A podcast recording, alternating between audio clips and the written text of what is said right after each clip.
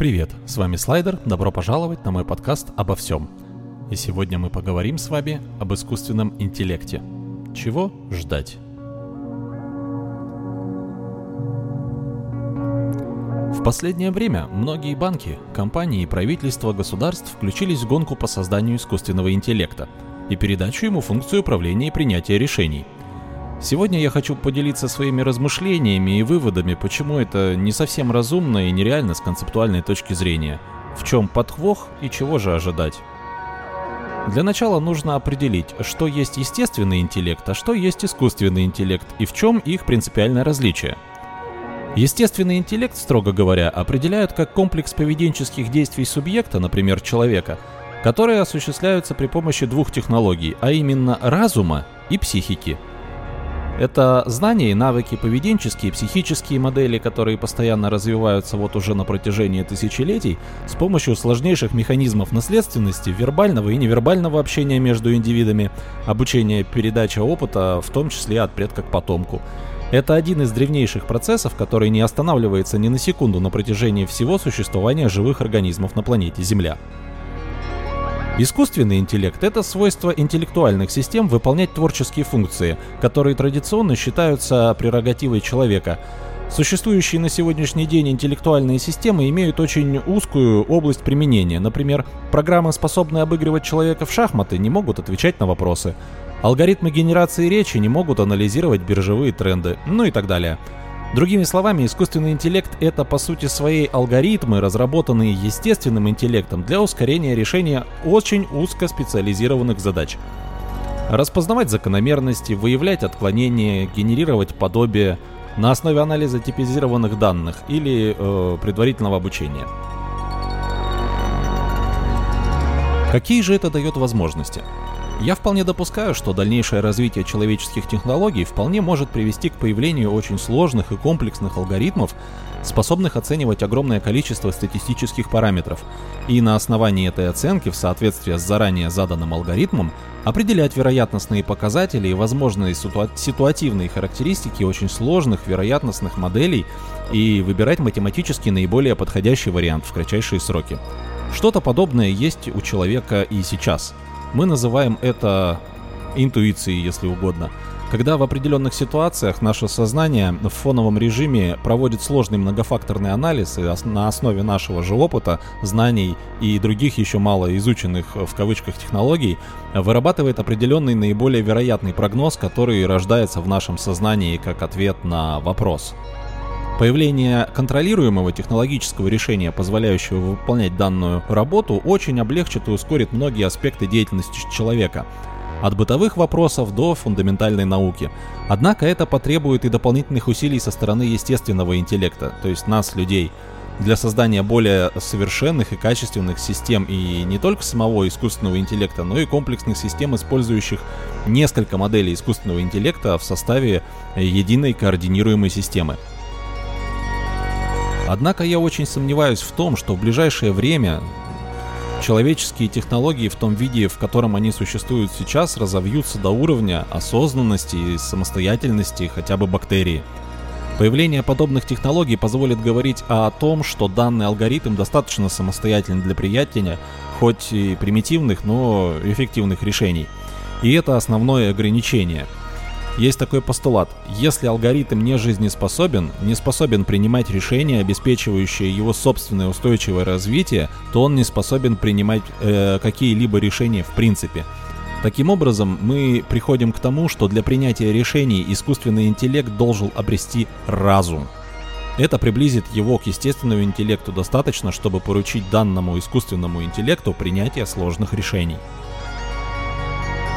Ну и давайте определимся с разумом.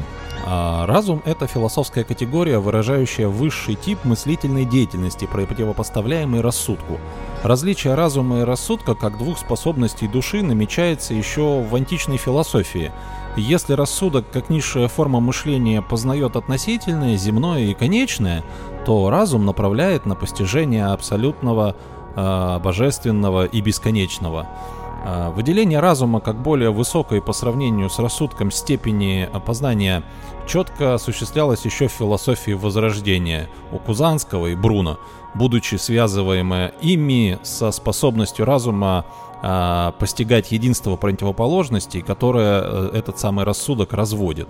По смыслу это соответствует латинскому слову «интеллектус» или «понимание», что с медицинской точки зрения, в свою очередь, характеризует качество психики, состоящее из способности приспосабливаться к новым ситуациям, а, способности к обучению на основе опыта, понимания и применения абстрактных концепций, э, использования своих знаний при взаимодействии с окружающей средой.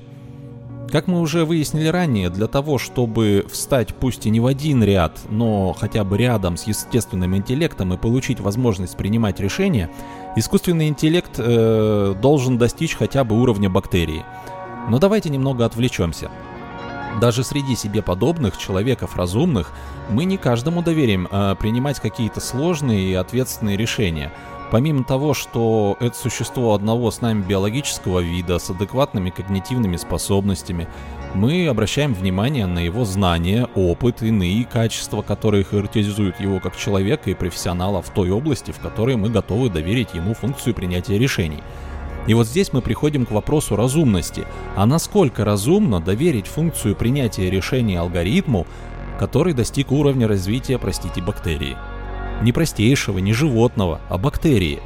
Но на сегодняшний день у нас и таких технологий искусственного интеллекта нет. Ну и какова же реальность? После того, как мы разобрались с тем, что такое естественный интеллект, искусственный интеллект, на каком уровне развития они находятся сегодня, стремление заменить естественный интеллект искусственным в широком э, спектре отраслей хозяйствования и услуг выглядит э, более чем странно на данный момент.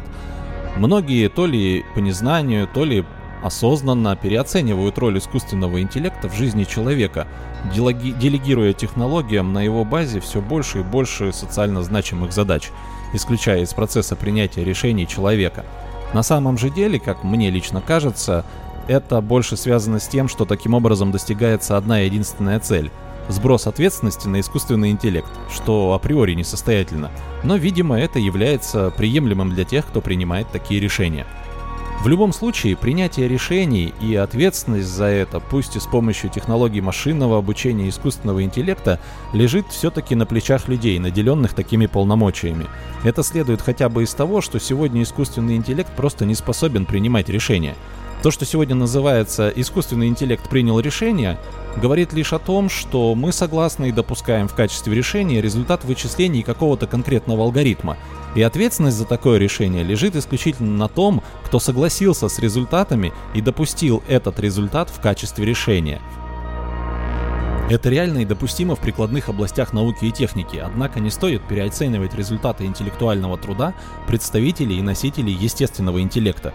Мы ошибаемся, и вполне вероятно можем допустить ошибки и в алгоритмах, реализующих искусственный интеллект, что в свою очередь может привести к ошибкам а, в его работе относительно итогов его работы.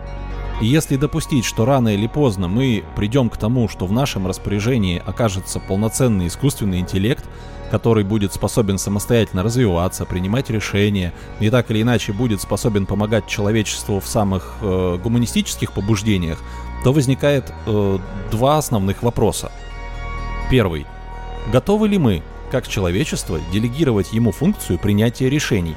Ведь тем самым мы ставим себя в зависимость от искусственного интеллекта и в какой-то мере теряем свободу. И второй. Готовы ли мы к ошибкам искусственного интеллекта, и их последствиям для нас, как для человечества. Природа ведь тоже иногда ошибается, и что она делает с результатами ошибки, тоже нам всем известно. И если продолжить размышления на тему искусственного интеллекта, который будет способен принимать решения наравне с человеком, который посредством обучения обрел разум, осознал себя, обрел способность абстрагировать и конкретизировать, противопоставлять и обобщать, то мы уже приходим к тому, что рядом с нами появляется отдельная форма жизни, с которой нам придется конкурировать, хотим мы того или нет. Ну и в качестве постскриптума, наверное, скажу, что может быть, мы потому и не видели ни разу своих богов, о которых оставлено так много информации как в культурных, так и в религиозных источниках, так как мы, будучи созданными по их образу и подобию, составили им конкуренцию. Может быть, они нас покинули, а может быть, мы их уничтожили.